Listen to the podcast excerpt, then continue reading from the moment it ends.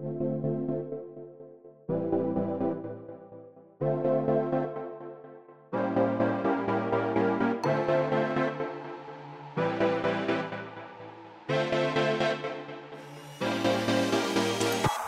Willkommen bei Hooked FM, dem wöchentlichen Podcast von hookedmagazin.de. Wir reden über Gerüchte zu möglichen Ports von Wonderful 101, potenzielle Leaks zu Resident Evil 8 und unsere Eindrücke zu Spielen wie Warcraft 3 Reforged und Kentucky Route Zero. Das alles und mehr jetzt bei Folge 256 von Hooked FM.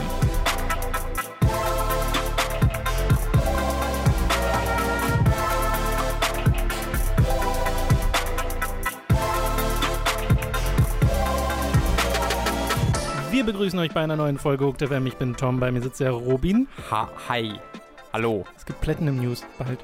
Äh, aufregend, oder? Platinum. Wahrscheinlich kommt die wieder zwei Stunden, nachdem wir diesen Podcast Das ist sehr gut haben. möglich. Also es ist sogar Mhm. sehr, sehr gut möglich, Mhm, dass ihr das mhm. schon längst wisst und Mhm. wir sind gerade so, oh, wir spekulieren hier voll clever und Ja. dann äh, alles falsch. Ich, oder wir spekulieren sehr klar und alles ist richtig. Vielleicht und auch es, das. es turns out, wir haben es alles geleakt. Versehentlich. Aber dann, Ich wir, mein- wir hätten es geleakt, wenn es rausgekommen wäre, bevor die offizielle News rauskam. Hm. Manchmal habe ich ein gutes Händchen mit Vorhersagen, aber Ja. immer nur bei komplett irrelevantem Scheiß. Ja, ich bei South Park Trailern, bei drei Shows. Da kann ich immer gut sagen, dass es South Park ist.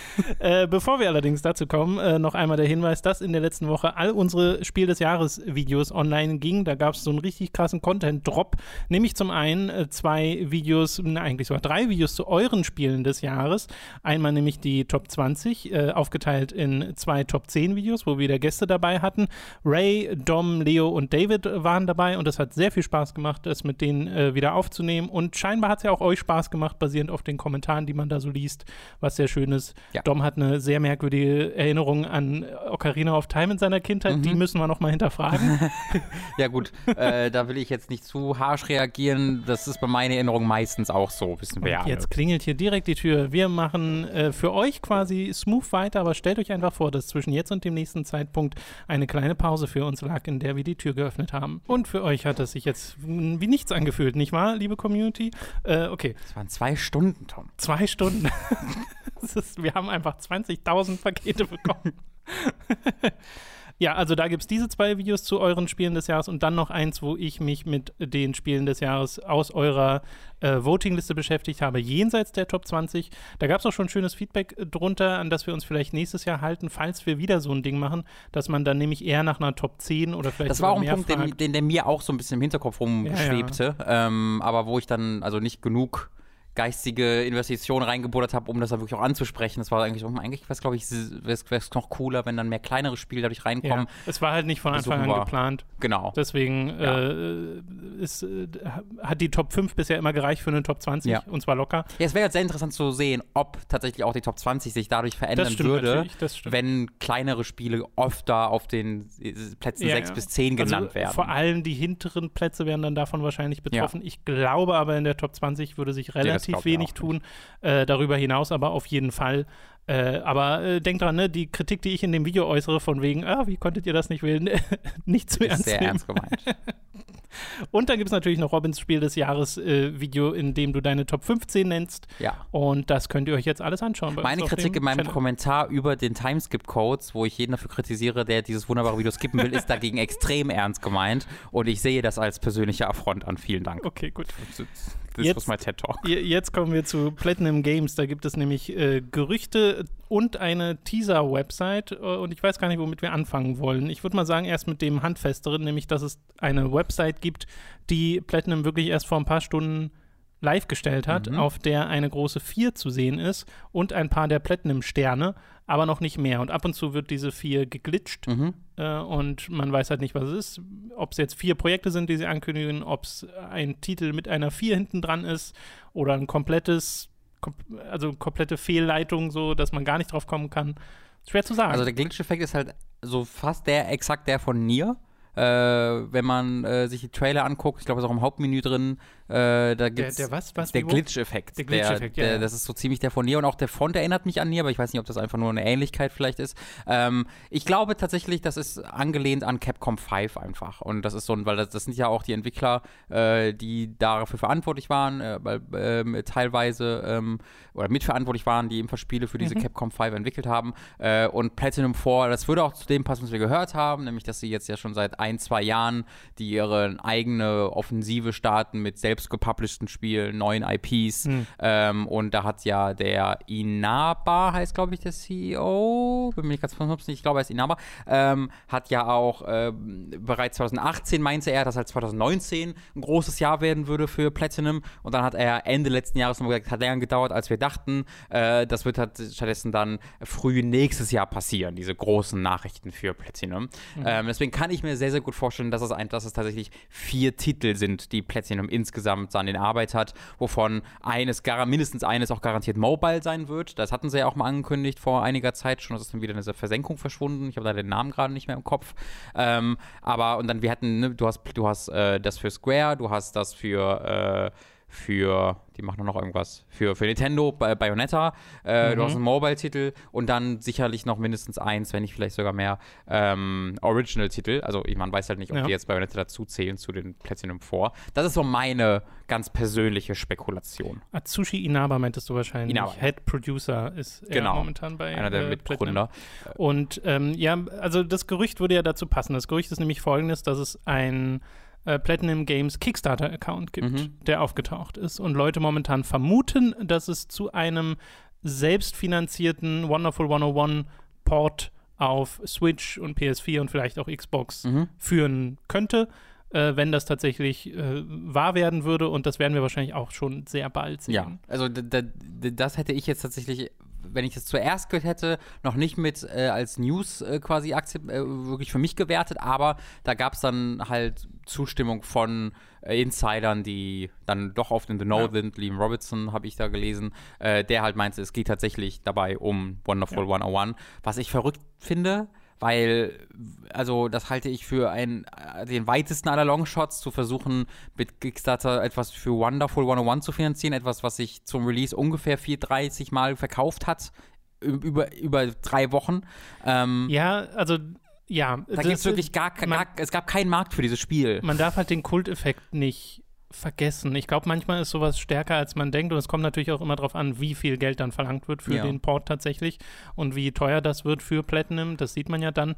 Aber äh, auch bei so einem Projekt wie halt einem Shenmue, ne, das hat auch seinen Kultfaktor gehabt aber ist ja jetzt auch nicht so riesig gewesen und hat eher mit der Zeit eben diesen, diesen Kult aufbauen können. Und Gut, aber das ist schon nochmal ein Unterschied für Wonderful und, und Shenmue. Also Shenmue war ja schon Hunderttausende, war das nicht sogar über die Jahre? Das war ein Millionseller. Genau. Und ich, äh, ich weiß nicht, also die Nummer war wirklich apokalyptisch von Wonderful One. Das mhm. war so eine Zahl, die man nicht liest in AAA-Bereichen normalerweise.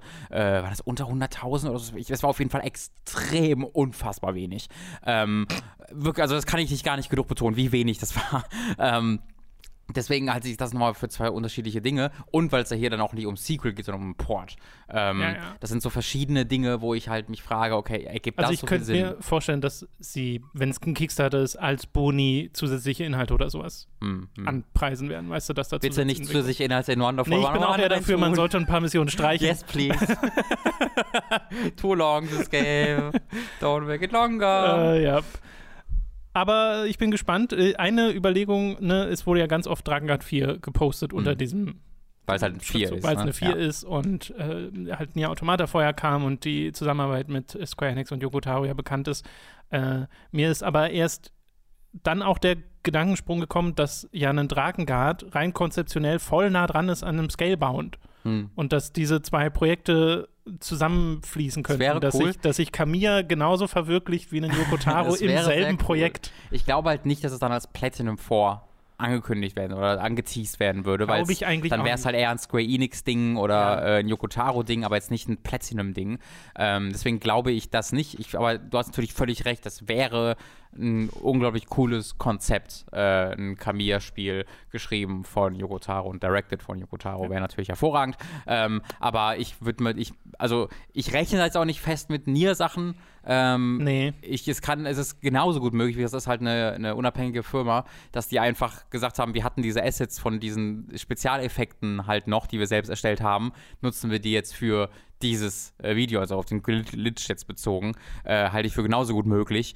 Ähm, Achso, in dem Sinne, dass es nichts mit mir zu tun hat. Genau, sondern dass es einfach der gleiche Effekt ja, ja. ist oder ein ähnlicher Effekt ist, weil sie halt das Asset schon gebaut hatten ähm, oder dafür bezahlt hatten, worum sie es herhaben. Deswegen, äh, ich freue mich einfach drauf, dass Platinum Zeug macht, ähm, weil Platinum Zeug macht, das ich mag und äh, alles andere lasse ich dann auf mich zukommen und freue mich natürlich dann besonders, wenn es irgendwas ist, was mich persönlich anfixt. Yes. Wir machen weiter mit Resident Evil 8 und kommen von Platinum zu Capcom. Da sind jetzt nämlich auch erste Details äh, geleakt via Residents of Evil, die sich wiederum auf Leaks berufen von Biohazard Declassified.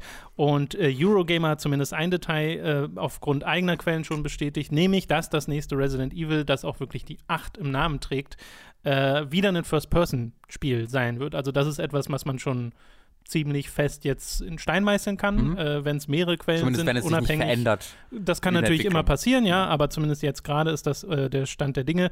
Und die weiteren Leaks äh, sagen dann, dass wir wieder Ethan als Hauptcharakter haben werden, der auch schon in Teil 7 äh, Teil dessen war, dass es klassische Zombies als Gegner geben soll, äh, neben neuen Gegnern wie Werwölfe und so einem Verfolger, äh, so, ne, so, einer Verfolgerin, einen neuen Gegnertyp, die dann immer wieder verschwindet und dann wieder auftaucht und auch, dass Chris Redfield wieder auftaucht.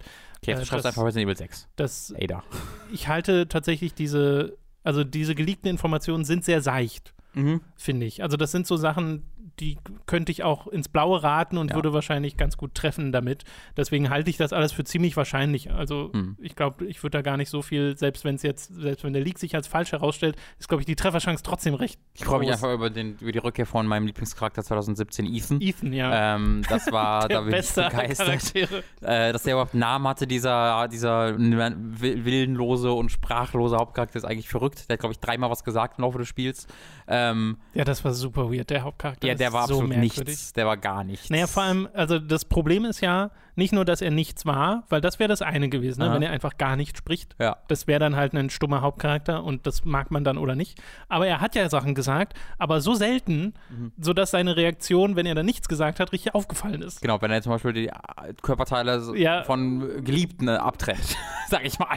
Äh, das, das tangiert ihn eher so peripher. ähm, und das ist, war, ein bisschen, war ein bisschen weird. Ähm, vor allen Dingen, weil halt Resident Evil ja durchaus bekannt ist für seine Charaktere und da wirkt ja. dann Ethan seltsam ja, blass und das wurde natürlich dann noch verstärkt durch diesen total weirden Auftritt von Chris Redfield, ähm, der halt nicht Chris Redfield war, sondern ja. so eine weirde Version von ihm. Und der Kontrast zu den Nebencharakteren, die Antagonisten, die sind ja die sind cool. super die sind prominent. Cool, ja. ja. Okay. Ja, cool. Also, hey, please, also äh, ein früheres Gerücht lautete mal, dass halt die Entwicklung gerebootet wurde und wir deswegen noch nichts gesehen haben davon, dass es durchaus noch ein bisschen hin ist, ähm, dass sie halt jetzt seit hm. kurzem wieder in dieser Version arbeiten ähm, und wir deswegen auch noch ein bisschen warten müssen. Äh, wir haben so viel Resident Evil, also dieses Fran dieser Franchise ist gerade so healthy und dem geht ja, so ja. gut. Ähm, da können sie sich mit 8 ruhig auch Zeit lassen und einfach, ähm, ja, ich finde es fast ein bisschen schade, wenn sie wieder, also wenn es so ein direktes 7-Sequel wird, weil ich das, so das mag, wenn sie so experimentieren. Ähm, aber das können sie ja trotzdem machen, obwohl es in der Ego-Perspektive bleibt, wer weiß. Das stimmt. Äh, ich bezweifle zwar, ich glaube, das wird relativ straight als Sequel und würde einfach einen neuen Schauplatz haben. Mhm. Weil, also wenn sie nochmal so ein Haus wählen, fände ich sehr merkwürdig. Ja, stimmt. Äh, gut. Wir machen weiter äh, mit Torchlight Frontiers, das jetzt nicht mehr Torchlight Frontiers heißt, das ihr auch wahrscheinlich alle schon vergessen habt, zumindest wenn es euch so geht wie uns.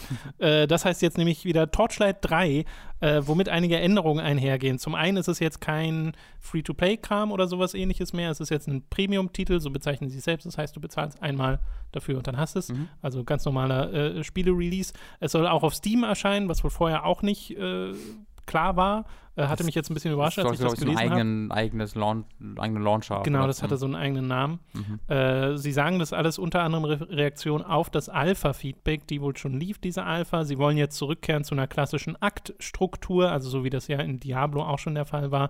Äh, und Online-Offline-Modus kann man wählen, wenn man sich den Spieler erstellt. Einen Ingame-Store gibt es auch nicht mehr, also einen echten Normaler Vollpreistitel. Store, genau.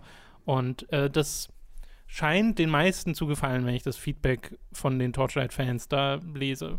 Und von Torchlight Frontiers habe ich echt gar nichts mehr mitbekommen. Ja, ja. Ähm, ich glaube auch, da haben sich die Entwickler dann sehr glücklich äh, gezeigt und haben sich dann durchsetzen können gegenüber äh, etwaigen Monetarisierungsstrategien äh, des Publishers. Perfect ähm, World gehören die zu. Perfect World, ja. Ähm, und da, das, da, wenn du dann natürlich so eine Alpha hast, die dann eben genau dein eigenes Feedback korrigiert, ist, ist natürlich sehr, sehr äh, sehr, sehr hilfreich. Ähm, das Feedback selbst, also ich habe mich ein bisschen durch die Kommentare dann mal gelesen ähm, und äh, das Feedback scheint ja wirklich zu sein, dass es spielerisch echt cool zu sein scheint. Also yeah. die Leute scheinen ja Frontiers wirklich gemocht zu haben, aber halt Probleme mit der Kontextualisierung, mit, den, mit, dem, mit der Monetarisierung gehabt zu haben. Und hey, wenn sie daraus dann jetzt ein vollwertiges Spiel machen, es gibt sehr, sehr viele Leute, die Torchlight 2 extrem lieben und das extrem feiern. Ähm, da dann ein richtiges großes Sequel zu bekommen, wenn man noch ein paar Jahre auf Diablo 4 warten muss, ist, glaube ich, ein guter Moment. Das ist ganz witzig. Mein Eindruck ist so, dass Torchlight 2 viele auch vom Kopf gestoßen hat, so ja. ein bisschen. Also mir ging es da ja auch so. Ich fand Torchlight 1 richtig super. Dieses okay. keine. Das kann sein, dass ich das falsch in Erinnerung habe. Nee, also ich glaube, viele Leute mögen auch Torchlight 2 sehr. Da könnt ihr einfach mal euren Eindruck posten. Dann haben wir ja mal einen kurzen Querschnitt, zumindest in der Hook-Community. Aber mir war Torchlight 2 dann einmal zu samey und dann auch zu viel. Mhm. Äh, da hat sich zu wenig verändert. Äh, das sah ja fast genauso aus. Mhm. Und fühlte sich extrem beliebig an in äh, meiner Wahrnehmung, weißt du? Torchlight mhm. 1 hatte noch viel mehr irgendwie Identität. Und das ja auch eigentlich, obwohl es sich nur diesen Tristram-Vibe genommen hat aus Diablo und daraus ein gesam gesamtes Spiel nochmal gemacht hat, wodurch es sehr an Diablo 1 erinnerte. Ja. Äh, naja. Äh, die letzte News für diese Woche ist etwas, was dich, glaube ich, gar nicht interessiert, weil es nicht dein Genre ist, aber mich interessiert sehr, nämlich Grand Blue Fantasy Versus hat jetzt auch einen Termin für den Westen, beziehungsweise zumindest für Nordamerika, nämlich den 3.3.2020. Äh, das erscheint ja schon, ich glaube, diesen Monat in Japan. Und das ist dann ein relativ naher Zeit, äh, Zeitraum für den Release im Westen. Allerdings von dem, was ich jetzt gesehen habe, steht da noch nichts von EU-Release. Also mhm. es kann sein, dass es dann erstmal wirklich nur in Amerika erscheint. Was ein bisschen schade wäre, man könnte sich dann trotzdem über amerikanischen Store ja. einfach holen. Also so oder so kommt, käme man ran. Aber finde ich ein bisschen komisch, dass es äh, da sich momentan nur darauf beschränkt. Vielleicht gibt es auch schon erweiterte Informationen, die habe ich jetzt nicht gefunden, aber wer weiß, was da äh, in, in, der Zwischenzeit schon wieder released wurde. Könnt ihr gerne updaten, falls ihr das habt. Grand Blue Fantasy Versus ist ein Spiel, was ja auf einer Reihe basiert, mit der ich gar nichts am Hut habe. Da gibt es ja mehrere Spiele zu, diese Grand Blue-Nummer und da entsteht ja auch gerade dieses Action-Rollenspiel, was richtig cool aussieht. Ja. Äh, habe ich nichts mit am Hut. Dieses Spiel sieht aber schweinegeil aus, kommt von Arc System Works, hat halt den gleichen Anime-Powerhouse-Stil, den sie auch bei Dragon Ball Fighters hatten. Und das sieht so gut aus. ich würde das auf jeden Fall gerne mal spielen. Mhm. Es soll spielerisch wohl ein bisschen simpler sein als jetzt die Hardcore Guilty Gears und so, aber das stört mich jetzt nicht so sehr. Ich habe die letzten Minuten damit verbracht, dass ich korrupiert gesagt habe und dann zuerst dachte, es gäbe ein anderes deutsches Wort, irgendwie korruptiert oder so. aber dann bin ich jetzt dabei gelandet, dass ich das Wort corroborate meinte und das einfach ins Deutsche übersetzt habe. Ich, ich, ich habe dich automatisch verstanden. Ja, ich weiß. Wenn wir, wir, wir, sind mittlerweile so weit mit unseren Anglizismen, dass wir die schon einfach direkt ins Deutsche übersetzen, um damit damit dann neue, neue deutsche Worte zu erschaffen. Es geht mir aber lustigerweise oft so, wenn ich zum Beispiel Stay Forever höre ja. und äh, Gunnar Lott oder Christian Schmidt dann ein Wort sagen, wo ich denke, oh, das gibt es auch im Deutschen. aber, aber, die gibt es dann auch alle im Deutschen. Also die kennen sich dann da ein bisschen besser aus. Das ist der Unterschied. Sie können tatsächlich Deutsch sprechen. Aber naja, es tut mir leid. Das war's mit den News. An dieser Stelle ist es wieder Zeit für eine kleine Werbeunterbrechung. Über audible.de könnt ihr ein kostenloses Probeabo beim Hörbuchdienst Audible abschließen und erhaltet folglich das erste Hörbuch eurer Wahl umsonst, das ihr auch über diesen kostenlosen Probemonat hinaus behalten könnt. Also audible.de für das kostenlose Probeabo. Außerdem sei an dieser Stelle unser Shop bei getshirts.de empfohlen. Da könnt ihr euch Shirts, Pullover, Tassen, Mauspads und mehr mit Hooked und Time to 3 Motiven holen. Den Link dazu findet ihr in der Beschreibung und auf unserer Website. Schließlich gibt es dann noch unseren Amazon Affiliate Link, über den ihr Spiele, Filme, Serien oder was ihr sonst eben gerade noch so braucht bestellen könnt. Und auch den findet ihr in der Beschreibung. Wir kommen zu den Spielen, die wir in der letzten Woche gespielt haben. Allen voran natürlich mit Warcraft 3 Reforged. Ich würde, da würde ich nicht, ich würde bei allen voran nicht zustimmen. Das, das muss ich kurz reinwerfen. Ja, qualitativ meinst du, aber mhm. äh, bei mir war es zumindest das, das eine Spiel, das ich äh, diese Woche gespielt habe. Ich bin jetzt mitten in der Org-Kampagne, schon gen Ende der Org-Kampagne, habe also ein bisschen gespielt und wenn ich alles ausblenden würde, was drumherum passiert um diesen Release und was man mal erwartet hat von diesem Release, dann hätte ich also habe ich auch immer noch sehr viel Spaß mit dem Spiel, weil mir die Kampagne wieder sehr viel Spaß macht und ich einfach merke, was für ein tolles Spiel Warcraft 3 ist mhm. und äh, wie sehr ich doch da wieder reinkomme und was für einen tollen Spielfluss das hat. Wobei jetzt in der Org-Kampagne auch Missionen drin sind, also da dauert es dann immer ein bisschen länger. Die ja. Mission, Missionslänge steigt einfach sehr an im Laufe des Spiels. Mhm. Äh, und das tut dem Spiel jetzt nicht immer gut, beziehungsweise ich mag, mochte halt dieses Hin und Her, hier hast du mal eine Mission, da bist du schon nach 15 Minuten durch, dann musst du mal eine halbe Stunde was verteidigen, dann geht es wieder ein bisschen schneller. Diese, das, das meine ich mit so gutem Spielfluss mhm. und Abwechslung. Ähm, das Ding ist, dass natürlich noch viel mehr um Warcraft 3 Reforged passiert und passierte und so Sachen im Multiplayer einfach nicht funktionieren, wie Clans und Ladder und hast du nicht gesehen, womit ich jetzt nicht so eine große Berührung habe, weil das nicht mein primärer Fokus bei Warcraft 3 ist, dass es so Sachen gibt wie neue Menüstrukturen, die komplizierter sind als alte, dass du aber auch nicht zu den alten zurückkehren kannst, weil wenn du dir den alten Client runterlädst bei äh, bei Blizzard, dann bekommst du trotzdem den Reforged-Client, aber kannst halt nur die alte Grafik benutzen, ja. in der dann teilweise die Kampagne nicht funktioniert. Und in der du immer noch so Sachen hast wie neue ähm, Voice-Files im Deutschen. Also äh, ist, genau. du hast immer, du hast schon noch die, die, die neue Version des Spiels, nur dass halt die alten Modelle draufgeklatscht sind, so ein bisschen. Es ist, ein, es ist ein, weirde, ein weirder Mix aus beidem, weil auch die Grafik wohl nicht identisch ist, weil teilweise wohl Schatten fehlen. Ich habe in direkten Vergleichen gesehen, im Vergleich zur alten Version, zur oh, richtig, wirklichen alten. Ähm, es ist ein sehr verwirrender Mischmasch. Also du hast, äh, selbst wenn du Classic-Modus auswählst, ist es nicht das alte Spiel, alte Spiel ja, sondern es ist dann eine modifizierte Version genau, davon. Genau. Vor allem im Deutschen dann halt auch mit komplett anderen Stimmen, ja. was halt super ungewohnt ist. Äh, also ich habe jetzt, ne, wir haben ja beide am Wochenende den Tester nochmal gemacht nach unserem Stream am mhm. Donnerstag, wo wir uns gefragt haben, hey, was ist denn, wenn man jetzt die alte Version spielen will?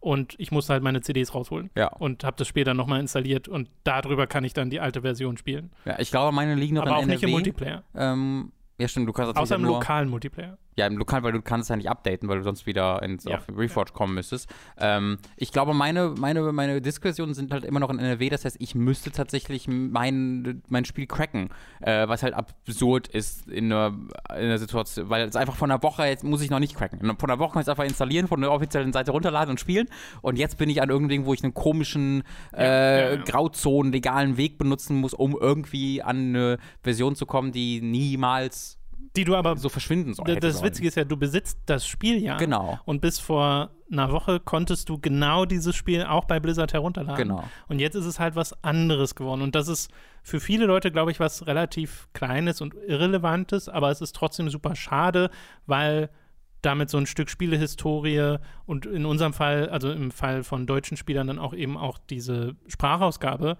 verloren geht und nicht mhm. erhalten wird. Mhm. Also verloren geht nicht wirklich, weil man wird sie immer auf irgendeinem Weg runterladen können und immer an irgendeinem Weg an die Disks kommen. Aber schade, dass das so erschwert und verkompliziert wird.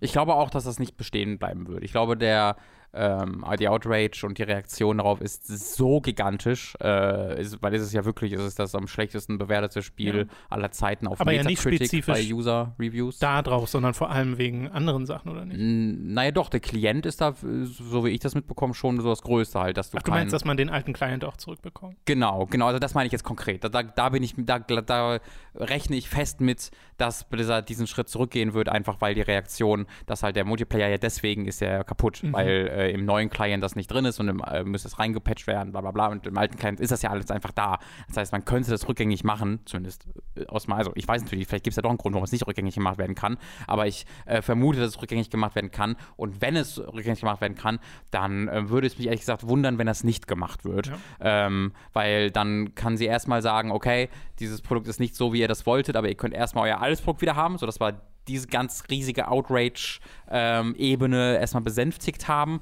äh, und dann in einem Jahr oder in einem halben Jahr können sie sagen, oh, übrigens, wir haben einen Patch, jetzt gibt es ein paar Cutscenes neue oder sonst irgendwas. Ich glaube, das wäre ein sehr, ein, ein, vergleichsweise einfacher Weg, um Brownie Points zu sammeln, weil du hast hier halt, das ist eine, also du musst hier keinen AAA ähm, reinbuttern. Äh, du kannst halt ein paar Kamerafahrten in die Zwischensequenzen reinbauen, ähm, die schon bestehen, ein paar Animationen und dann hättest du schon einen coolen Patch. Äh, deswegen glaube ich, dass es nicht unwahrscheinlich ist, dass das über die, über die nächsten Wochen und Monate verbessert wird. Re-reforged.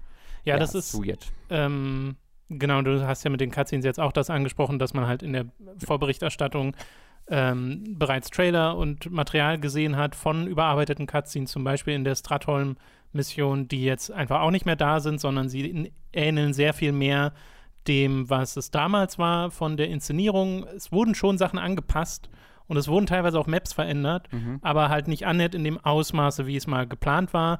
Und das haben sie auch kommuniziert während der Entwicklung, aber nicht sonderlich gut. Also es wurde nicht an die große Glocke gehangen, was ja auch Ne, du willst ja auch eigentlich nicht an die große Glocke hängen, dass das jetzt weniger wird als vorher, aber trotzdem noch nach wie vor Trailer und alles zu zeigen von dem, was, was es nicht ist. Mhm. De facto, das ist einfach voll irreführend. Also da hätte ich an ihrer Stelle all diese alten Trailer halt offline genommen und neue Trailer geschnitten, was nicht sonderlich aufwendig gewesen wäre, um zumindest auf der Ebene ehrliches Marketing zu haben, weil du musst dich schon auskennen, du musst ja. schon drinstecken, ja. um mitzubekommen, dass das alles nicht mehr drin oder, oder ist. also selbst einen Schritt weniger, also ich würde gar nicht sagen, ihr müsst offline stellen, aber zumindest nicht so aggressiv bewerben, weil bis zum Launch war das Stratholm-Video mit den alten Cutscenes das erste, was du gesehen hast, wenn du im Launcher auf Warcraft 3 geklickt mhm. hast. Das war da eingebunden einfach als primäres Marketing-Element. Ähm, und das geht halt gar nicht. Ähm, weil da war, da war schon Wochen und Monate lang klar, dass diese ja. Inhalte nicht im Spiel mehr enthalten sein werden.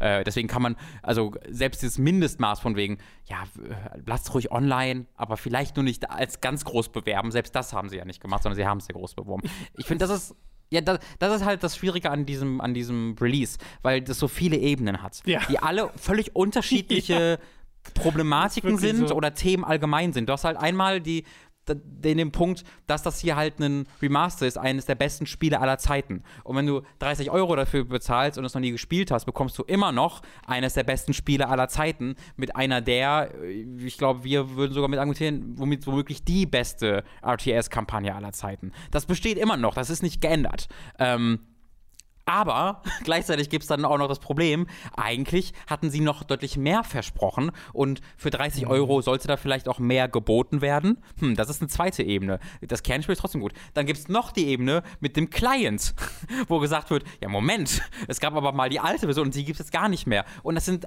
drei im Kern völlig unterschiedliche Probleme ja, ja. mit völlig unterschiedlichen Lösungsansätzen, äh, aber man musste über alles gleichzeitig reden und da weiß man, weiß ich gar nicht so genau, wo ich da jetzt ansetzen soll. Ja. Ähm, und das ist halt so frustrierend, weil es, es nimmt einem halt die Möglichkeit, einfach über Warcraft 3 reden zu können, worauf ich mich sehr gefreut habe, dass einfach nochmal die sensationelle Kampagne von Warcraft 3 in den Mittelpunkt rücken könnte man, und mehr Leute mitbekommen, wie großartig die ist. Und das geht halt komplett unter, weil natürlich geht es komplett unter. Ja, und die Hoffnung war ja auch so ein bisschen, oh hey, sie probieren mal, sie Blizzard releasen ein Strategiespiel im Jahr 2020, mhm. auch wenn es so ein Reforged, ein Remaster ist.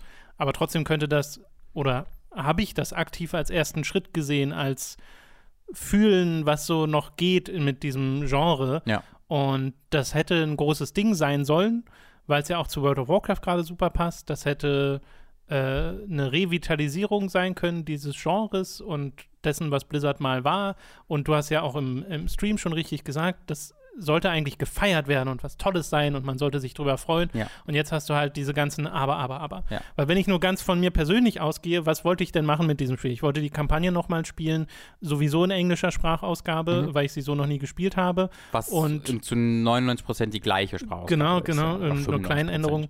Und äh, wusste ja schon, dass diese Cutscene-Sachen nicht so drin sind. Bin mhm. dann doch überrascht, wie wenig dann tatsächlich gemacht wurde, aber an und für sich kann ich genau das machen mit dem Produkt, was ich dachte, was ich ja. machen wollte. Ja. Das heißt, für mich persönlich ist es immer noch eine gute Spielerfahrung, mhm. aber ich sehe halt all das, was drumherum passiert und ärgere mich darüber total, weil ich eben nicht problemlos sagen kann, ey Leute, kauft euch Warcraft 3 Reforged, ja. weil eben noch so viele, so ein Rattenschwanz an Problemen dran hängt und ja viele Leute auch technische Probleme mit dem Spiel haben, die habe ich bisher nicht so wirklich.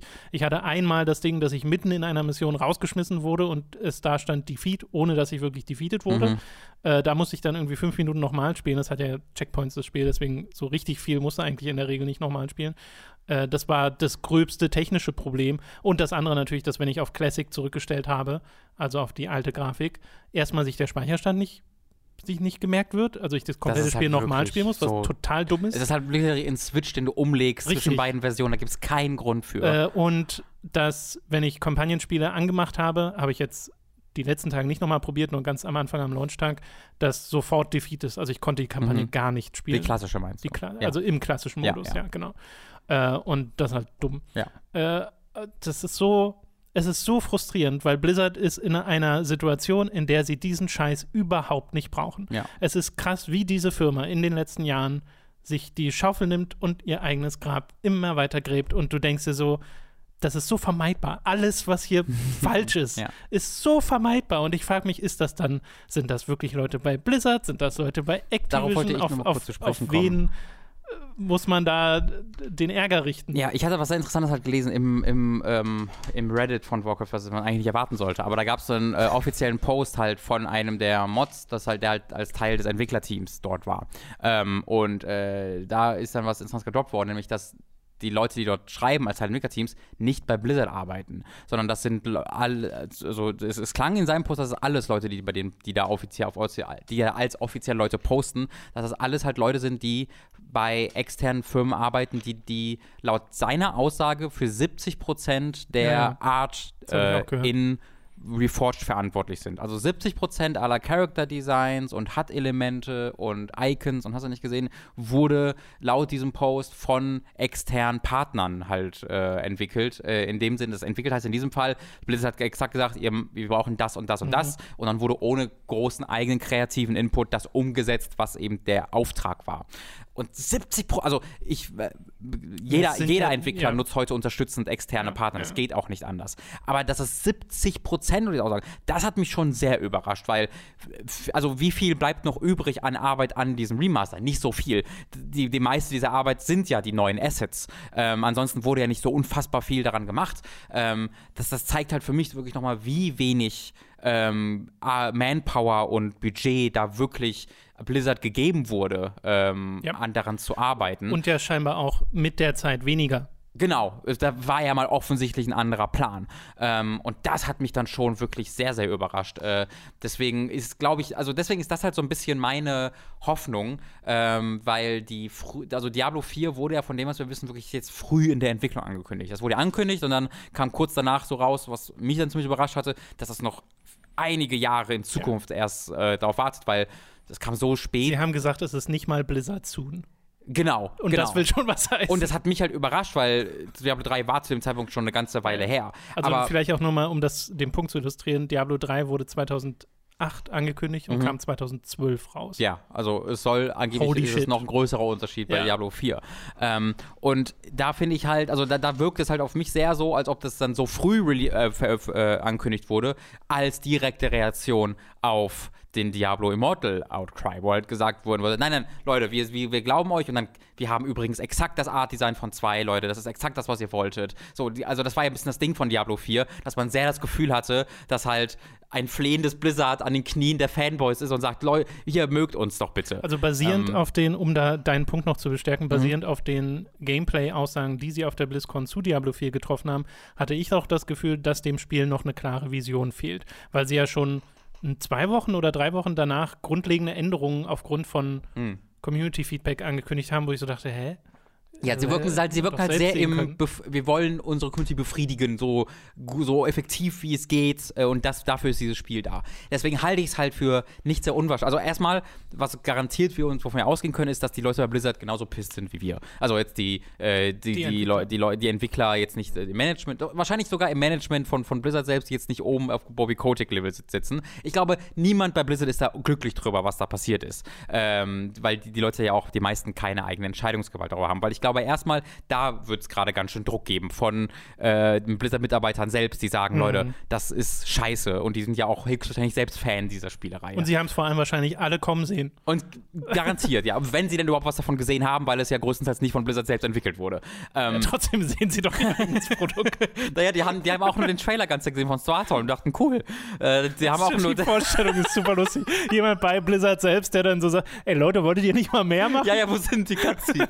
ähm, das heißt, da gibt es auf der einen Seite wirklich Druck. Auf der anderen Seite haben wir aber auch schon gesehen, dass Blizzard sehr bereit dazu ist, ähm, sehr doll auf Fanfeedback einzugehen, vielleicht sogar zu doll, wissen wir nicht, Diablo 4 ist noch nicht da, aber dass sie dann, dass sie schon dazu in der Lage sind zu sagen, oh fuck, äh, lass mal komplett gegensteuern. Und hier hast du halt ein Spiel, wo es ohne jetzt, dass du ein Diablo, äh, Warcraft 4 direkt entwickeln müsstest, sondern du hast die Möglichkeit, das zu verbessern, du hast offensichtlich die Manpower vorher nicht genutzt, die du eigentlich hast. Also könntest du jetzt sagen, okay, dann setzen wir jetzt 40 von unseren Leuten da dran und ziehen die von irgendeinem anderen Projekt ab. Äh, hier, ähm, äh, Heart of the Storm ist doch eh unwichtig.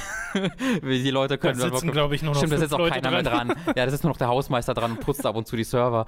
ähm, aber, ne, also das, das sind alles Gründe, warum ich glaube, dass es gut möglich ist, Ja. dass wir davon noch eine bessere Version sehen. Ähm, es ist nur absolut unnötig, dass wir zuerst mit dieser Version Ja. konfrontiert werden Also mussten. ich würde auch zustimmen, es ist Blizzard untypisch, etwas zu droppen, wenn es dann schon released ist. Ja. Also das wird auch besser werden. Mhm. Äh, damit einher geht dann, dass man momentan halt keine so richtige Kaufempfehlung Mhm. ausgeben kann. Äh, schaut euch da wirklich vorher genau an, was ihr da bekommt. Genau. Äh, weil so viel ist es tatsächlich noch nicht. Und wenn ihr sagt, ich will nur die moderne Kampagne spielen mit Genau. neuen Stimmen egal, oder englischen Stimmen, dann würde ich schon eine Kaufempfehlung aussprechen. Ja. Wenn, aber wenn, wenn man halt sagt, okay, mir ist alles egal, was um Blizzard herum passiert ist, mit Blizzchung und Co., das ignoriere ich. Mir ist egal, was ich da supporte für eine Business Practices mit, äh, ich veröffentliche diese Spiele und äh, lösche damit quasi die alten Spiele von unserem Server, sodass man irgendwelche äh, analogen Versionen oder Cracks nutzen muss. Das heißt, wenn man das alles für sich ausblenden kann, will und möchte und nur sagen will, ich will eine coole Kampagne spielen, mir ist der Multiplayer egal, dann würde ich sagen, kann man, ist das gut investiertes Geld. Aber ansonsten, wenn man irgendwie Zweifel daran hat, kann ich sehr, sehr gut verstehen, wenn man sagt, nee, da, das will ich nicht supporten. Ja, ich hoffe, dass Blizzard da irgendwie, ich weiß nicht genau wie, aber irgendwie mit dem ganzen Scheiß die Kurve kriegen, weil das Mhm. ist so, die letzten Jahre sind da so, äh, weiß nicht, Ja, es ist so, halt so das- traurig und schade zu sehen, was diese Firma gerade macht Es ist halt oder gerade nicht macht. Es ist halt sehr ähm, absehbar gewesen, leider, nach den Artikeln, die ja von Jason Schreier und unter anderen Seiten dann ja auch kamen, darüber, wie das Activision mehr Einfluss nimmt. Äh, das kam, ist jetzt ja ein, zwei Jahre alt, dieser Artikel, dass sie künftig mehr Einfluss nehmen wollen auf Blizzard, auf ihre Business Decisions, mehr Spiele, äh, weniger Zeit zwischen den Spielen. Äh, und die, An also das führt dann jetzt gerade zu exakt dem, was man befürchtet hat eigentlich. Ähm, und ja, es, äh, Warcraft, Warcraft Reforged könnte halt ein Blessing in Disguise sein, in dem Sinne, dass es äh, so ein Aufweckruf ist, dass halt auch die Verantwortlichen merken, okay, das geht nicht. Das ist nicht Call of Duty, äh, das ist nicht irgendeine andere Marke, sondern da, da hast du, ein, du hast eine sehr eigene Community, ähm, die man auf andere Art und Weise befriedigen muss. Das, das ist ein interessanter Punkt. muss. Ich frage mich wirklich, wie der Einfluss auf die Verkäufe dieses Spiels ist und was überhaupt die erwarteten Verkäufe waren für Hm. Warcraft 3 Reforged, weil unter anderem einer der Gründe, weshalb man sagt, wir kürzen ein Budget für ein Projekt und ich glaube nach wie vor, das ist das, was passiert ist. Die offizielle Linie ist ja, naja, nee, es sind Feedback von Puristenspielern, Ja. dass man nichts verändern soll an der Kampagne, aber äh, glaube ich nicht. Hm, glaube ich auch nicht. Äh, das ist ja, dass man eben nicht mehr an den Erfolg glaubt Hm. von seinem Produkt. Ja. Und so wirkt das hier auf mich auch ganz stark, als Mhm. ob sie nicht daran glauben, dass Warcraft 3 Reforged ein Erfolg ist. Ja. Und vielleicht haben sie das jetzt als selbsterfüllende Prophezeiung auch erreicht. Ja, oder, oder es, es war, war der andere, die, die ging in, in die andere Richtung, dass gesagt wurde, es interessiert dann niemanden either way. Das heißt, es, wir glauben nicht in einen Misserfolg. Wir glauben, wenn, wenn wir es droppen, dann wird es halt ein paar Leute interessieren und die, die es nicht mögen, mögen es halt nicht. Who cares? Ähm, und das halt dieser wirklich krasse, also das dominiert ja gerade wirklich die, ähm, die, die, die Videospielindustrie so ein bisschen. Du hast ja auf, ich habe auf fucking, ähm, äh, was war das? Im Standard, glaube ich. Standard hat ja, der Standard hat ja auch eine Videospielsektion, äh, aber das war auch auf der Homepage dann, dass über Warcraft 3 und den, den Backlash da berichtet wurde. Ähm, das ja wirklich äh, und auf also alle Reddit-YouTuber äh, natürlich äh, fieden gerade da, da sehr, sehr die von. Reddit-YouTuber? Ja, das sind ja diese YouTuber, die gucken, was gerade auf Reddit groß ist, der Outcry und dann ein Video dazu machen und sagen, übrigens, darüber sind wir gerade wütend. die und dann, Young Yees, sagt auch einfach Ja, ja, Namen. die Young Years und Young Yees, wie auch immer man es ausspricht, ja, und siehst äh, Co. wir, wir können nicht mal den Namen richtig Ja, aber genau, genau diese Leute meine ich halt, die davon komplett äh, halt feeden. Ähm, und das ist halt so groß und so allgegenwärtig und ja so vereint. Also es ist ja nicht so, dass hier eine Seite sagt, ja das und andere, ja, aber irgendwie ist es doch cool. Alle sind halt, finden es halt scheiße. Ähm, dass ich der Hoffnung, die Hoffnung habe, dass dieser Outcry dazu führt, dass Blizzard sagt, oh, hoch, okay, dann äh, hauen wir vielleicht doch mal 7,50 Mark in Ja. die Entwicklung eines Patches. Und äh, nochmal der Hinweis, ne, Kritik, auch laute Kritik ist okay, aber Harassment is not. Ja, never. Ja, genau. Okay, wir haben noch ein Spiel und eine hoffentlich sehr viel schönere Geschichte auf der Liste, nämlich Kentucky Route Zero, das jetzt vollständig ist, das jetzt sogar auf der Switch rauskam mhm. äh, und auch auf anderen Konsolen. Soweit ich weiß, auch auf PS4 und Xbox One, ja, das ne? habe ich jetzt TV aber selbst nicht TV Edition heißt das, genau. Doch, was ich super lustig finde. Mhm. Warum nennt man sein Spiel TV Edition? Weil es die Konsolenversion ist. Ja. Irgendwie weird. Genau. ja, äh, wo hast du es denn jetzt gespielt? Ich habe es auf dem PC gespielt, so. weil ich das vor 27 Jahren mal gekauft habe auf PC. Ja, der läuft ja äh, schon seit 2013 oder so. Richtig, 2013 kam der erste Act raus. Das war ein Kickstarter. Also ich glaube, das muss man grundsätzlich erklären, weil es ist schon so ein ja, ja. Kult-Favorite gewesen, aber ich glaube, äh, viele Leute werden damit noch nicht so viel anfangen können oder es nur so nebenbei gehört haben. Äh, Kentucky Road Zero war ein Kickstarter, äh, ein früher Kickstarter. Ähm, der dann auch keine, keine, keine Riesensumme ähm, eingenommen hat. Du kannst mal nachgucken, sah auch noch sehr anders aus. Äh, der halt äh, in fünf Akten äh, die eine äh, Geschichte im Genre, wie das haben sie selbst gesagt, als Magical Realism.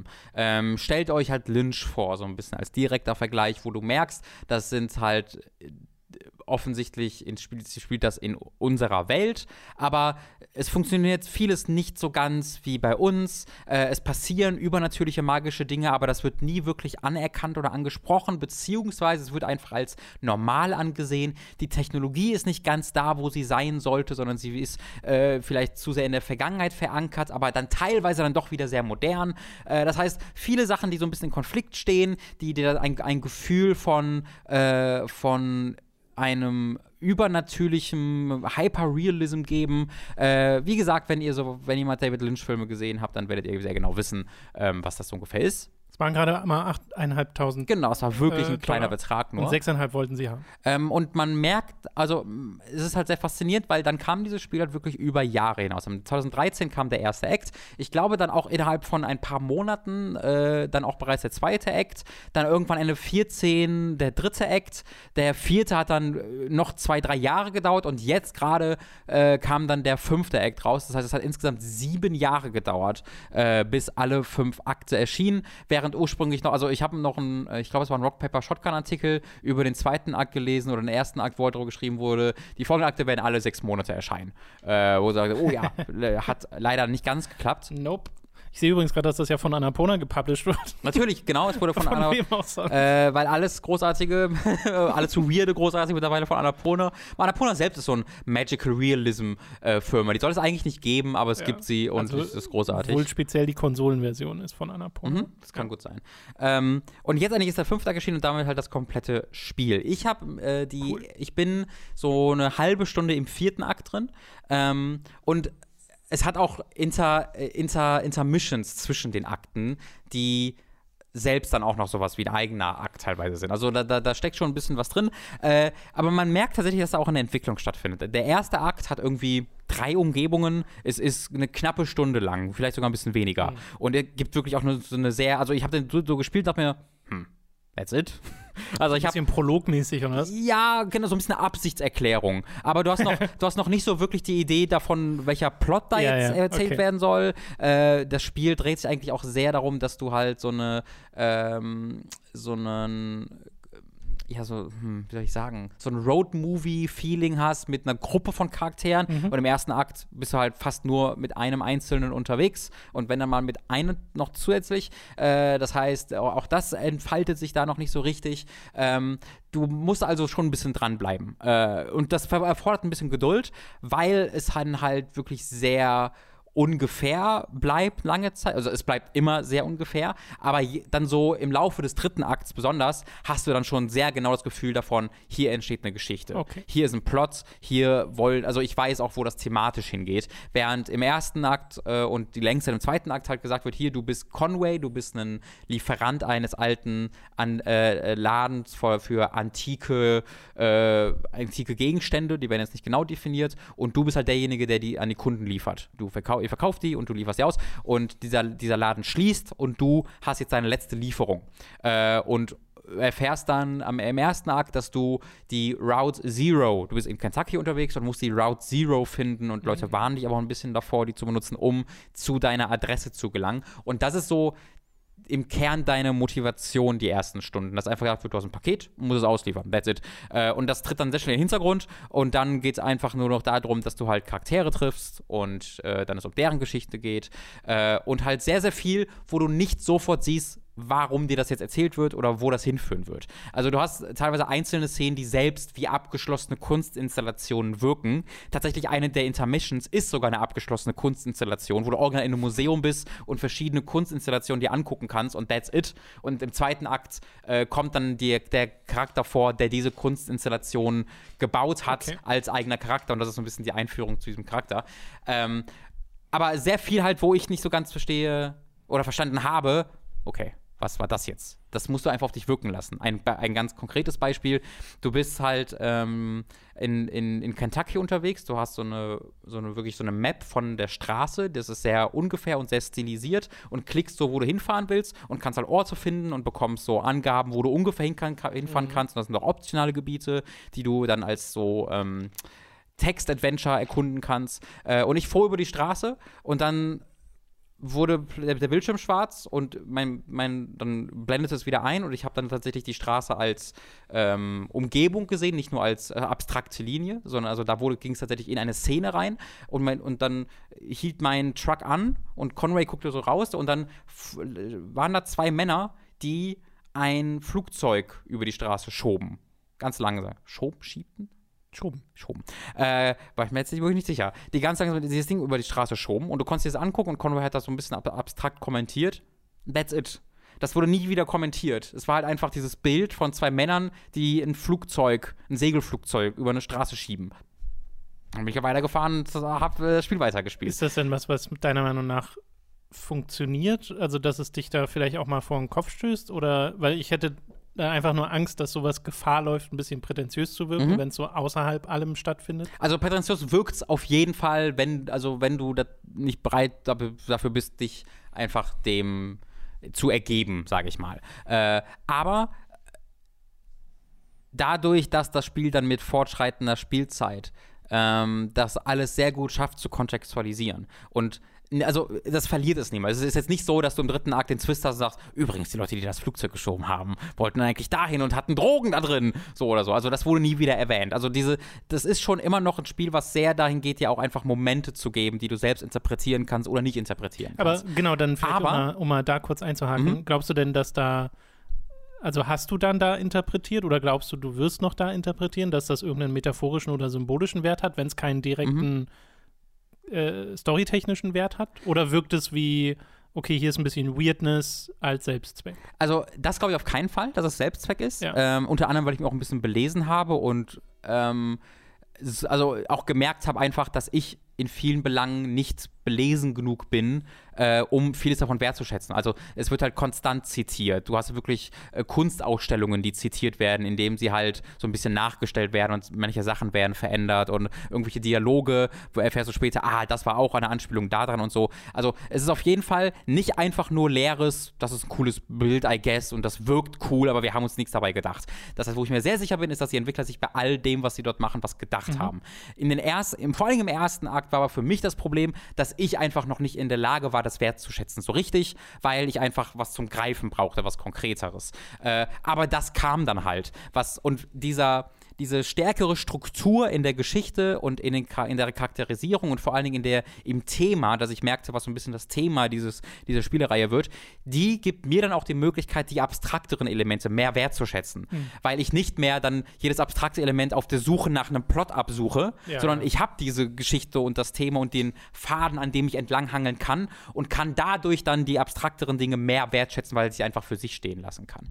Ähm, deswegen war es für mich ein etwas längerer Start und ich ich glaube, das wird vielen so gehen, dass die am Anfang so sagen, that's it. Hm. Mhm. Äh, aber bleibt da mal dran. Äh, weil so Mitte, Ende des zweiten Akts, aber dann vor allen Dingen der dritte Akt, der macht dann wirklich Fässer auf. Und der macht dann auch inszenatorisch Dinge. Allgemein, dieses Spiel sieht hervorragend aus. Ich liebe den Stil dieses Spiels. Äh, das hat diese sehr, also äh, so eine, so eine Side-Scrolling-Optik hat es oft, aber alles ist in 3D gebaut. Und was das Spiel unglaublich geil macht, ist, dass du immer mal wieder halt im Side-Scrolling irgendwo rumläufst, aber dann dreht sich die Kamera plötzlich mit dir mit und du siehst noch noch eine neue Ebene und du erkennst dann erst, dass es eine 3D-Umgebung ja, ist. Weil es halt so ein Pixel-Look trotzdem Genau, hat, weil ne? es hat so ein Also so wenn du jetzt mini- Screenshots davon Also siehst, sieht aus wie ein 2D-Spiel, finde ich. Genau. Zumindest alles, was ich bisher gesehen habe. Pixel-Look äh, ruft, glaube ich, sehr so schnell Assoziation mit sowas wie Katana Zero ist. Es ist eher so minimalistisch. Es ist so ein Low-Poly-Look vielleicht Naja, eher. so Swords and Sorcery oder Genau, so. genau. Also, Ja. na, vielleicht eher sowas wie Another World. Weil, also Pixel erkennst Ja, du nicht so wirklich, es ist alles sehr smooth äh, und äh,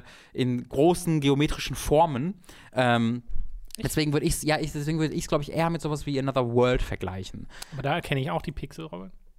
Auch, ja, du hast völlig recht. Womit Es würde ist halt einfach Low? Resolution so ein Ja, bisschen. genau. Low Resolution ist das, was ich am ehesten ähm, sagen würde. Und da hat es wirklich, also auch in seinen zehn Übergängen, dass du, dass es immer wieder so Übergänge, flüssige Übergänge schafft von diesem 2D-Look in 3D-Optik, wo ich gar nicht, wo ich nur eine Sekunde brauche, um zu verstehen, was gerade passiert ist. Weil das so genial ist und so einzigartig, ähm, dass das so ein bisschen mein, mein, mein Gehirn kaputt macht ab und zu. Also da absolute Wertschätzung, ebenfalls absolute Wertschätzung für die Musik in diesem Spiel. Es hat mehrere eigene Musiktracks, die dann, die dann abgespielt werden, äh, auch einfach bestehende so Folk-Songs, die hier vorkommen und die Atmosphäre ist so mega dicht, das Sounddesign ist so mega dicht in diesem Spiel, ähm, dass ich mittlerweile sehr begeistert bin. Ich sehe übrigens gerade noch mal ein paar andere Screenshots von dem Spiel und die, äh, ja, es ist nicht, also Pixel Look ist tatsächlich der falsche, Mhm. die falsche Assoziation Ja, äh, genau. hierfür.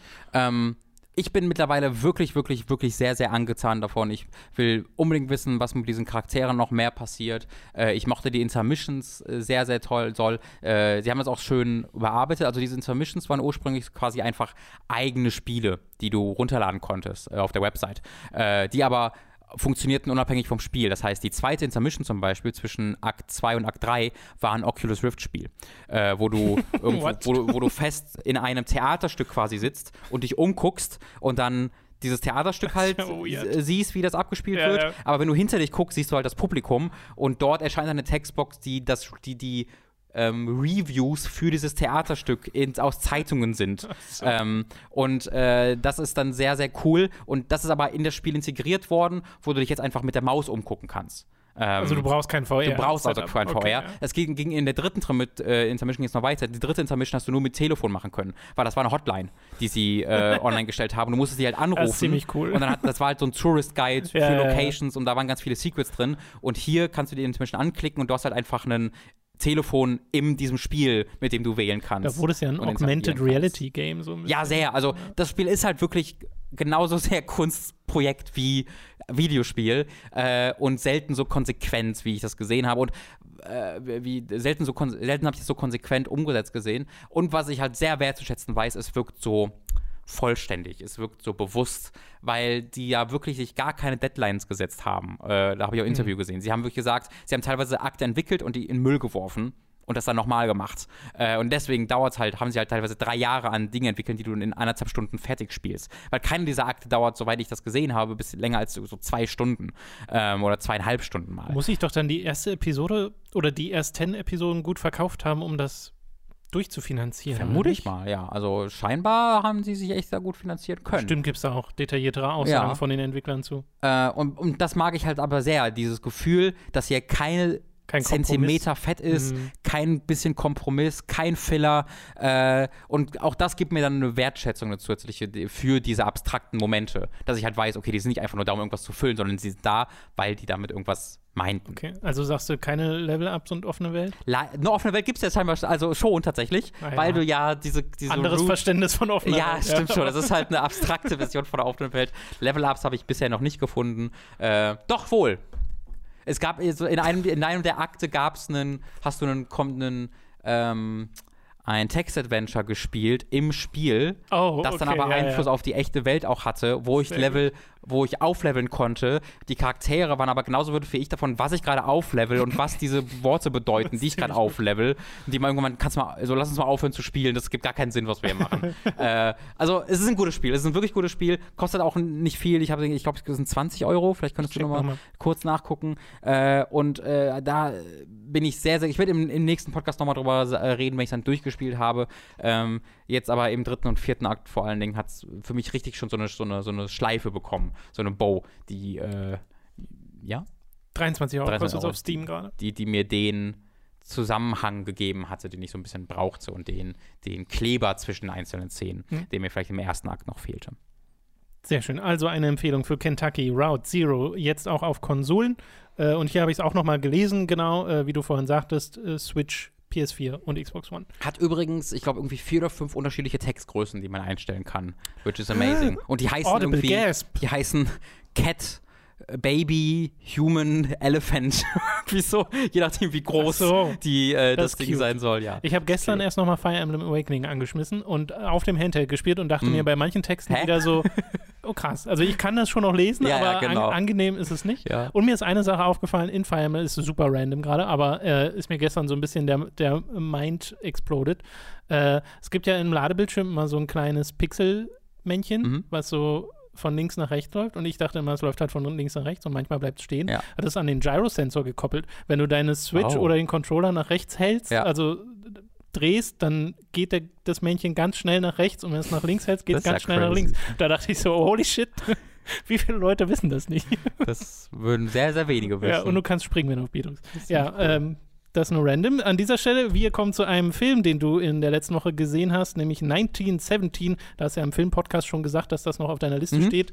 Äh, ein Kriegsfilm in einem, oder nicht in einem, aber soll so aussehen, als wäre es in einem One-Shot gedreht. Mhm und äh, demnach auch bei vielen Leuten sehr beeindruckend. Wie ging es dir denn damit? Genau so. Also ich habe den vorgestern gesehen, also die äh, Erfahrung ist noch recht frisch ähm, und in einem riesigen Kinosaal, äh, was auch sehr, sehr hilfreich war, eine riesige Leinwand zu haben mit richtig geilem Soundsystem. Ähm, das, äh, dieser, diese, diese Plansequenz Idee hinter dem Film funktioniert für mich wirklich sehr, sehr gut. Also ich habe ein paar Reviews gelesen, wo Leute auch davon abgelenkt waren und sie das Gefühl hatten, dass es mehr um die Technologie und die Umsetzung der Technologie ging, als um die Filmerfahrung. Das Gefühl hatte ich nicht. So wie bei God of War.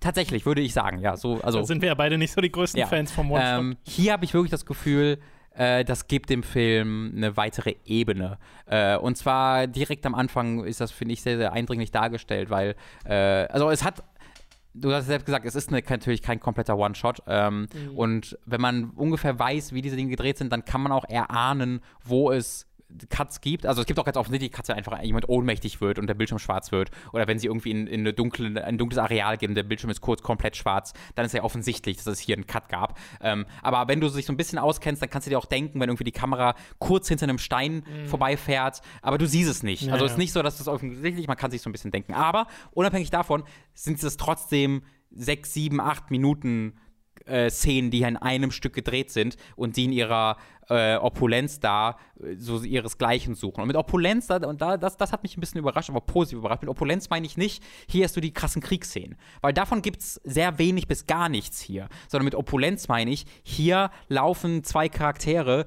durch einen kompletten Trench im Ersten Weltkrieg mit 400 ähm, Statisten, die alle Soldaten mhm. spielen im Hintergrund, äh, mit, mit ganz vielen kleinen Gesprächen zwischendurch, wo Leute sich anrempeln, die da was reinrufen, was da was, was in, ihr, in seiner Alltäglichkeit so eine Opulenz erzeugt, weil man das einfach in Filmen normalerweise nicht sieht. Und was dieser Film unglaublich gut dadurch schafft, ist ein Gefühl für den Ort aufzubauen. Dass du halt, weil diese Kamera ganze Zeit bei diesen Charakteren bleibt, ganze Zeit genau weißt, wie mhm. viel Abstand von A zwischen A und B ist, wo A in Relation zu B, zu C ist. Und es geht halt in diesem Film um zwei Soldaten, die eine Nachricht ähm, hinter die vorher, bisherige Frontline zu einer anderen Division äh, der Engländer bringen müssen ähm, und da quasi alleine hin müssen. Äh, und deswegen ist halt durchaus die Weite des Weges ein sehr, und die haben auch eine Zeitlimit. Ähm, ja. Zeitlimit hört sich sehr spielerisch an, aber sie haben halt, äh, es ist also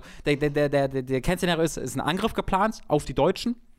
Äh, und dass dieses Bataillon, ich weiß die genaue äh, Fachterminologie da nicht, ich nenne es Bataillon, Division, was auch immer, äh, sind so 16, 1600 Mann, die woanders sind, die den Deutschen hinterherstürmen wollen, weil sie glauben, dass die sich zurückziehen. Tatsächlich ziehen sich die Deutschen auch zurück, aber es ist eine Falle. Sie wollen so tun, als ob sie äh, nicht mehr können, ob sie sich zurückziehen und ob sie jetzt dann den letzten Sturm nicht mehr aushalten können. Mhm. Tatsächlich mhm. haben sie aber eine neue Frontline gezogen und wenn diese 1600 Mann angreifen würden, würden die komplett niedergemäht werden. Äh, und das wissen halt die Engländer, aber sie müssen das zu dieser Division von 1600 Mann nach vorne bringen, äh, äh, weil nicht halt keinen einfachen Funk oder sowas gibt, weil die Leitung Bedeutung durchtrennt wurden von den Deutschen. Deshalb müssen diese zwei Leute das jetzt äh, bringen und zwar innerhalb von irgendwie einem Tag, weil dann der Angriff startet. Ja. Äh, und in, diesen, in diesem Bataillon ist auch der Bruder einer der beiden Charaktere. Deswegen hast du dann auch noch eine persönliche Motivation. Äh, und das ist halt, die, die, also das ist auch der Film. Es ist jetzt nicht so, dass es nach der Hälfte einen Twist gibt und dann ist alles ganz anders. Es gibt ja auch keinen Zeitsprung. Es gibt keinen Grund. Nicht also, wirklich, oder? Vielleicht in kleinerer Form, aber nie so. Also es, das ist der Film tatsächlich. Ja, ja. Das ist das Ziel dieses Filmes.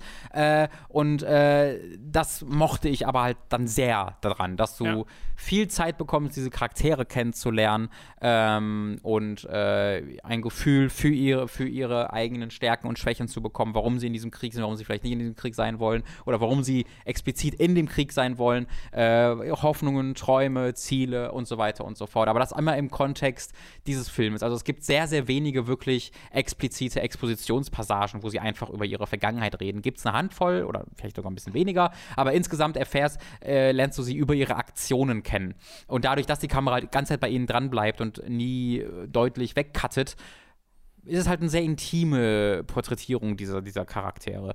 Äh, und äh, eine große Stärke dieser Inszenierung ist halt, dass so ein bisschen die ähm, Hollywood-Inszenierung von Action wegfällt. Mhm. Ja, also wenn was Großes, was Schlimmes passiert, wird das nicht durch pfuh, eine Kamera, vielleicht schon eine Kamera, aber kein Cut oder sowas, eine, eine, eine Änderung der Inszenierung dargestellt, es sondern nicht die möglichst coole genau, Kameraperspektive, sondern ne? es passiert einfach. Ja, ja, genau. Also ganz oft bist du einfach irgendwo und es ist was völlig Normales und dann sagt ihr, hä? Und dann ist halt was mega krasses passiert gerade. Und die Charaktere und die Zuschauer brauchen erstmal fünf Sekunden zu verstehen, was ist gerade passiert? Ja. Und dann so, holy fuck! Und dadurch ist das aber viel schockierender, wenn du dann siehst, was das ist. Ähm, und halt nicht die Hilfe zu bekommen von der Kamera, sofort zu merken, das ist gerade ganz, ganz, ganz schlimm, das ist gerade ganz alltäglich, hier ist gerade Entspannung, sondern ganze Zeit in diesem Gefühl zu sein, es kann jederzeit jederzeit kann was passieren. Ähm, das gibt dem eine extreme Spannung. Äh, direkt die ersten Viertelstunde sind sie halt nur damit, über dieses No Man's Land zu gehen und das ist so fucking exhilarating und so, ähm, so spannend und so dramatisch, ohne dass da jetzt viel Dramatisches passiert. Äh, ich mochte diesen Film wirklich sehr, sehr, sehr, sehr gerne. Ähm, kann verstehen, glaube ich, wenn Leute sagen, das ist mir zu sehr ein technischer Erfolg und zu wenig ein filmischer. Äh, für mich ist es aber Filme halt ein visuelles Medium auch. Und äh, wenn mit diesem visuellen Medium dann Dinge gemacht werden, die vor allen Dingen auf die visuelle Identität dieses Filmes hinabzielen, dann funktioniert das für mich auch. Mhm. Und weil die Charaktere dann auch so toll geschauspielert sind und weil es so tolle Momente hat mit seinen Charakteren, die mir auch ans Herz wachsen, hat er bei mir dann absolut großartig funktioniert. Du hast ihn mir jetzt auch ein bisschen schmackhafter gemacht, weil ich war vorher auch sehr gleichgültig dem Film gegenüber, unabhängig davon, wie sehr ich gehört habe, wie toll das sein soll. Aber bei mir ist auch mal der Gedanke, wenn mir etwas präsentiert wird mit dem, mit so Sachen wie, guck mal, das ist ein kompletter One-Shot, mhm. dann achte ich halt die ganze Zeit darauf, dass das ein kompletter One-Shot ist. Ja. Und das nimmt mich dann direkt wieder so ein bisschen raus und ist eigentlich doof. Mhm. Eigentlich will ich das gar nicht vorher wissen, sondern erst im Nachhinein wertschätzen. Ja. Das wäre das Optimum. Ja, das hat mein Aber, Bruder tatsächlich gehabt. Mein Bruder wusste nichts über diesen Film, das im Ersten Weltkrieg spielt ja, und war dann so komplett so, what the fuck is this? Ja, das ist cool. Das ist wirklich cool. Und ähm, dadurch, dass Dunkirk jetzt noch nicht so lange her ist, mhm. obwohl es jetzt auch schon wieder ein paar Jahre sind, äh, dass wir den gesehen haben. Daran hat es mich auch immer wieder. Genau, und die, diese Assoziation habe ich die ganze Zeit, ja. dass ich so denke, ja, brauche ich das jetzt nochmal sozusagen? Mhm. Ähm, was ja nichts über die Qualität des Films aussagt, aber ja, aber was, und was ja auch bei Water Dunkirk gar nicht so viel mit irgendwie Plansequenzen zu tun hatte und mehr halt da, also aber dieses Gefühl von Intimität, ja, von du folgst diesen, diesen kleinen Leuten, diesem großen Ja, ich hatte Krieg. auch das Gefühl, in Dunkirk ist man sehr nah dran genau, an der genau, ganzen Sache. Ja. ja. Und das, das ist hier auf jeden Fall auch der Fall, ähm, aber anders genug. Äh, du hast ganz, ganz viele kleine britische Kami, also dadurch, dass du diesen zwei Charakteren die ganze Zeit folgst, sind alle anderen Charaktere, oder sind viele der anderen Charaktere immer nur so für fünf Minuten da. Und dann geht's ja weiter. Mhm. Ähm, und da haben sie dann die Chance genutzt, so alle britischen ja, Leute, die man so kennt, so kenn, in Nebenrollen reinzuhauen. Gastauftritte. Ja, das ist ganz, äh, ganz, ganz lustig. Einer der Hauptdarsteller ist der Schauspieler von äh, Tommen. Äh, ist einer der beiden Hauptcharaktere äh, von oh. Game of Thrones tatsächlich, ja. Das habe ich nicht erkannt. Sie, sie sieht ein bisschen alt aus mittlerweile. Warte mal. Mhm. Ist das, ja, hier, Dean Charles Chapman ist das doch, oder? Ja. Müsste. Der, 22 ist der. Äh, ich habe auch ganz ich habe ich auch erst äh, irgendwie im zweiten oder im letzten Drittel des also Films. Game of Thrones Charakter meinen wir übrigens. Genau, ja, Entschuldigung. Ja, nur Tommen gesagt. Tommen, äh, ist auch nicht der einzige Game of Thrones Charakter in diesem Film, kann ich euch äh, okay. Ist aber bei sämtlichen britischen Produkt Filmproduktionen wahrscheinlich, dass äh, das du stimmt. ein oder mehrere. Wir haben, genau, Dani und ich haben ja neulich King Arthur gesehen, den letzten mhm. Äh, von Guy Ritchie. Ja. Und da sind ja auch zehn Leute aus Game of Ja, Thrones oder ja, so ja, dabei ja, ja. und David Beckham. Äh, sehr merkwürdig. Endlich, endlich der Beckham. Super weird, als King Arthur mit dem Fußball plötzlich anfängt, die Gegner fertig zu ja, machen. aber cool. Habe ich so noch nicht super cool. gesehen. Wär, ganz ehrlich, hätte es auch voll in den Film gepasst. Ja, Wäre, nicht, wäre, wäre nicht aufgefallen. Ganz zum Schluss kommt David Beckham. Der wahre britische Held. Äh, okay. So, damit sind wir am Ende dieses Podcasts angekommen. Noch einmal die Empfehlung für unsere Game of the Year Videos, falls Ja. ihr sie noch nicht gesehen habt. Äh, da habt ihr ziemlich viel zu gucken. Und Ihr werdet äh, nicht glauben, was auf Platz 4 ist bei Puh. mir. Was war denn auf Platz 4 bei dir? Ja, ich weiß, das Ach, werdet ihr Gott. sehr glauben. Ihr werdet nicht, gibt es irgendwas, was ihr nicht glauben werdet? Platz 4, 13. Platz Also 13 laut den. Kommentaren wird nur nicht geglaubt, dass bestimmte Sachen nicht auf der 1 sind. Das stimmt, das stimmt, ja. Ja, das, das Wobei ich Days find- Gone nicht bei mir in der Liste ist, ist tatsächlich äh, ich finde deinen Platz 1 voll passt so voll ins letzte Jahr und Ja. äh, weiß nicht, das ja, war ist, so. nicht, ist auf jeden Fall nicht, kommt, gepasst. kommt nicht so out of left field wie Nee. mein 2018er Platz 1 mit Falo und Sales. Ich glaube, das war äh, eher, Ja, genau. bei, bei diesem Jahr kann man es, glaube ich, absehen, was es ist. Ein Triple-A-Produkt. Ja, ist Robin, was ist denn da los? Ja, Double A. Sagen wir Double A. Naja. Das ist schon ein Triple-A-Produkt. Jetzt habe ich es gespoilert. Das Vielleicht piepen? piep ich das. Piep das mal. Muss ich mir mal merken. Also ich glaube nicht, dass Peep ein AAA-Produkt ist. Ich glaube, AAA, äh, zu- Peep ist ein AA-Produkt, das so gut ist, dass es den Eindruck eines AAA-Produktes macht. Okay. äh, ihr könnt uns unterstützen auf patreon.com slash oder steadyhq.de slash und ab äh, 5 Dollar bzw. Euro erhaltet ihr da Zugriff auf alle exklusiven Inhalte. Zuletzt gab es etwa unseren On-Topic-Podcast zum Filmjahr 2019 und es läuft natürlich weiterhin Praise the Casual, wo Tom und Robin gerade Bloodborne durchspielen und das könnt ihr euch dort anschauen. Und es gibt noch viele andere Sachen. Wir haben da auch eine Übersichtsseite auf unserer Website, äh, da könnt ihr raufklicken, steht exklusiv für Unterstützer und da ist alles gelistet, was exklusiv ist. Äh, Das könnt ihr euch dann natürlich auch alles bingen, falls ihr jetzt erst äh, anfangt zu supporten. Und du willst etwas sagen? Ich gucke jetzt noch mal ganz kurz nach, ob das Platinum-Ding jetzt schon ähm, Das rausgekommen wäre ist, sehr witzig. weil ich nur sicher gehen will. ich Aber glaube, ich sie glaube, lassen mindestens 24 Stunden den Teaser online. Mhm, mhm, mhm. Nee, ich sehe zumindest noch nichts. Das wäre so gut. Die News, die wir vorhin besprochen haben. Mhm. Jetzt. Naja, äh, ab 25 Dollar bzw. Euro werdet ihr zum Podcast-Produzenten und werdet namentlich hier im Podcast erwähnt. Wir bedanken uns jetzt nämlich bei den folgenden Podcast-Produzenten.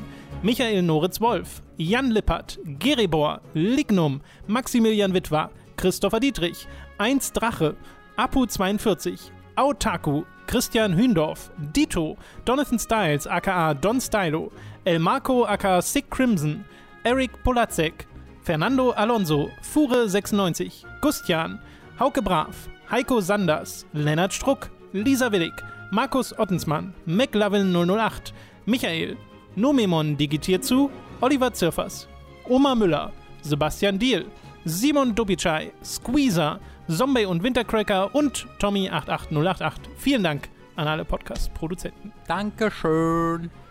Das hat Spaß gemacht, Robin. Mhm. Äh, bis auf der Warcraft-Part. Äh, Sehr schade, dass wir Das war da. sehr schade, ja. Also die Wunschvorstellung wäre wirklich gewesen, dass man hier in diesem Podcast kommt und sagt, ist Warcraft 3 nicht geil? Wirklich. Also ich habe auch immer noch, also ich, ich habe jetzt nicht so viel Zeit gefunden, noch mehr in der Kampagne zu spielen, als ich halt gemacht. Also ich habe die ersten vier Missionen irgendwie gespielt. Äh, aber das hat mir halt sehr wohlige Gefühle gegeben.